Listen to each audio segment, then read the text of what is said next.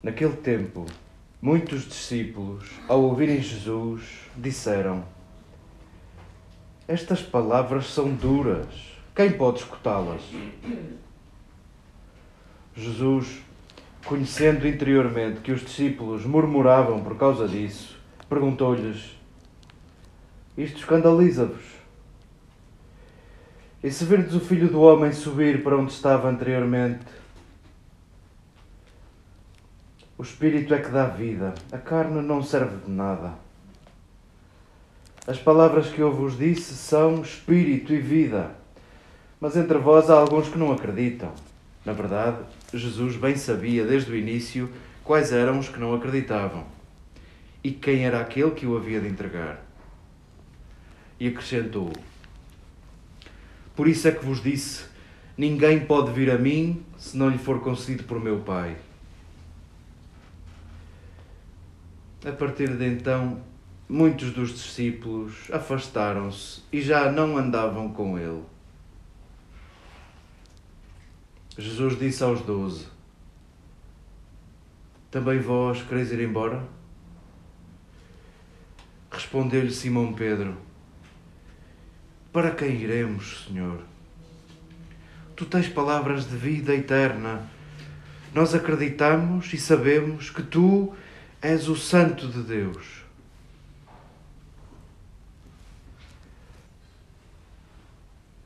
Queridas irmãs, queridas amigas, deixemos que estes textos continuem vivos no nosso coração.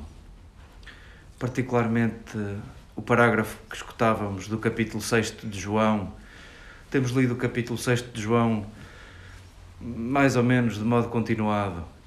E eu diria que a vida cristã é um antes e um depois do capítulo 6 de João. Em certa medida, para nós constitui um marco miliar. Há um antes e um depois. Decide o nosso caminho cristão, ou pelo menos é uma oportunidade de decisão. Não sei se se recordam o capítulo 6 começa com uma coisa que nós não sabemos explicar. Jesus sensível à nossa fome, e isso é muito importante. Jesus sensível à fome de uma multidão, sacia de pão aquela gente. Nós não sabemos explicar aquilo. Que sabemos explicar por via de símbolos e metáforas. E talvez seja a partir daí que aquele texto tenha muito a dizer-nos.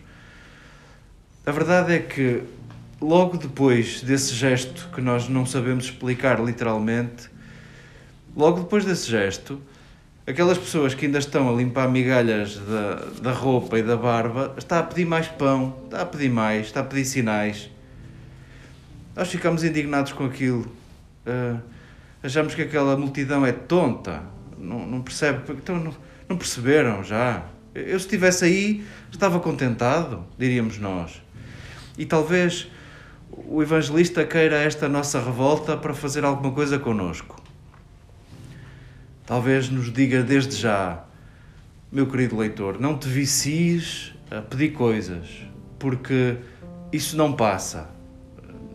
É um vício pedir sinais e pedir pão, é um vício. E, e a verdade é que Jesus, ao longo deste capítulo 6, depois desse gesto, diz aos seus discípulos e procura ser explícito. Queridos amigos, acabou. Isto.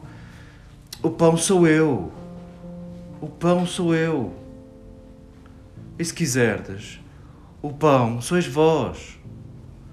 O caminho dos famintos é escolherem transformarem-se em pão. O caminho dos famintos não é devorar e consumir. O caminho dos famintos, ao jeito de Jesus, é escolher ser pão. É escolher configurar-se a pão. O caminho dos famintos é o dom. E razão tinha o salmista: uma vez falou Deus e duas ouvi.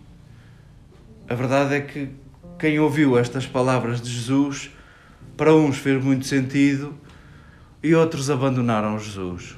Ai, não há mais pão. Ai, é isto. Ai, afinal é para nos. Ai, ah, não. Se é assim. serve-nos de alento o que aconteceu com Pedro. A verdade é que João coloca na boca de Pedro o tema do seu Evangelho. O tema do Evangelho de João é: Disse-vos estas coisas, estas coisas são o meu testemunho, o meu testemunho é verdadeiro, digo-vos a verdade, para que conheçais a verdade, e conhecendo a verdade, acrediteis, e acreditando, tenhais vida. E isto repete-se sempre. Sempre que João consegue uma oportunidade, isto aparece. E sim, estamos na conclusão do capítulo 6 e já aqui está. Nós, nós sabemos e acreditamos que tu és o Santo de Deus, querido Jesus. Coloca em Pedro a intenção do seu Evangelho. Mas aqui para nós que sabemos o resto da história, sim, Pedro sai-se muito bem agora, mas à frente vai deixar Jesus, vai fazer o que outros estão a fazer nesta hora. Mas o dia de hoje é muito pedagógico, porque quem escolheu estas leituras colocou na primeira leitura Pedro completamente crístico. Pedro está a imitar muito bem Jesus. O que ele está a fazer até é mais do que Jesus. Naquele sumário, ao falar de Enéas e de Tabita, põe Pedro com ainda mais exuberância nos gestos em relação a Jesus.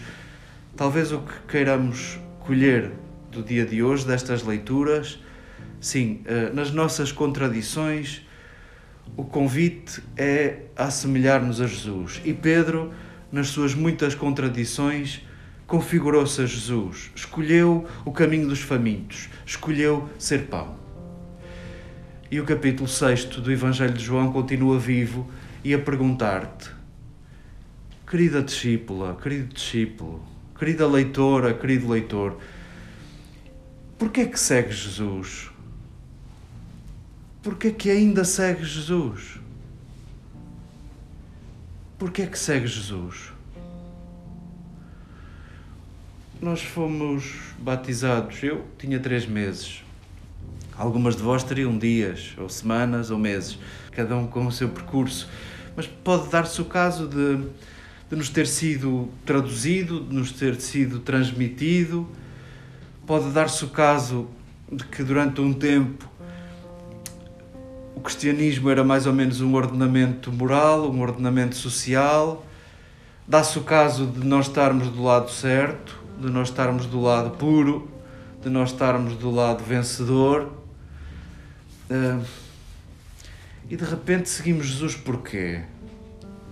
Só porque nos dá jeito? Só porque nos foi transmitido? Se calhar vamos nos acomodando com o conforto de seguirmos Jesus e de estarmos do lado certo. E isso pode acontecer conforto aos 30, aos 40, aos 70, aos 80, aos 90. Seguir Jesus não é da ordem do conformar-se, porque isso é continuar a devorar pão. Isso é continuar a comer pão. E o cristianismo é uma coisa de famintos que escolhem ser pão. Que este texto continue, desculpem dizer assim, agressivo. Agressivo ao que é de mais cômodo no seguimento de Jesus. Que este texto do capítulo 6 do, do Evangelho de João continue vivo para cada uma de vós, para cada um de nós. Como é que escolhemos ser pão com a idade que temos, com as energias que temos? com a paciência que temos. Como é que é possível não continuar a devorar pão? Como é possível transformar as minhas palavras em pão? O meu perdão em pão? Os meus gestos, a minha ternura, os meus afetos, o meu dinheiro? Como é possível transformar tudo isso em pão? Diz-nos a liturgia de hoje, querida leitora, querido leitor não penses que te safas. Pedro era pior que tu e ficou igual a Jesus.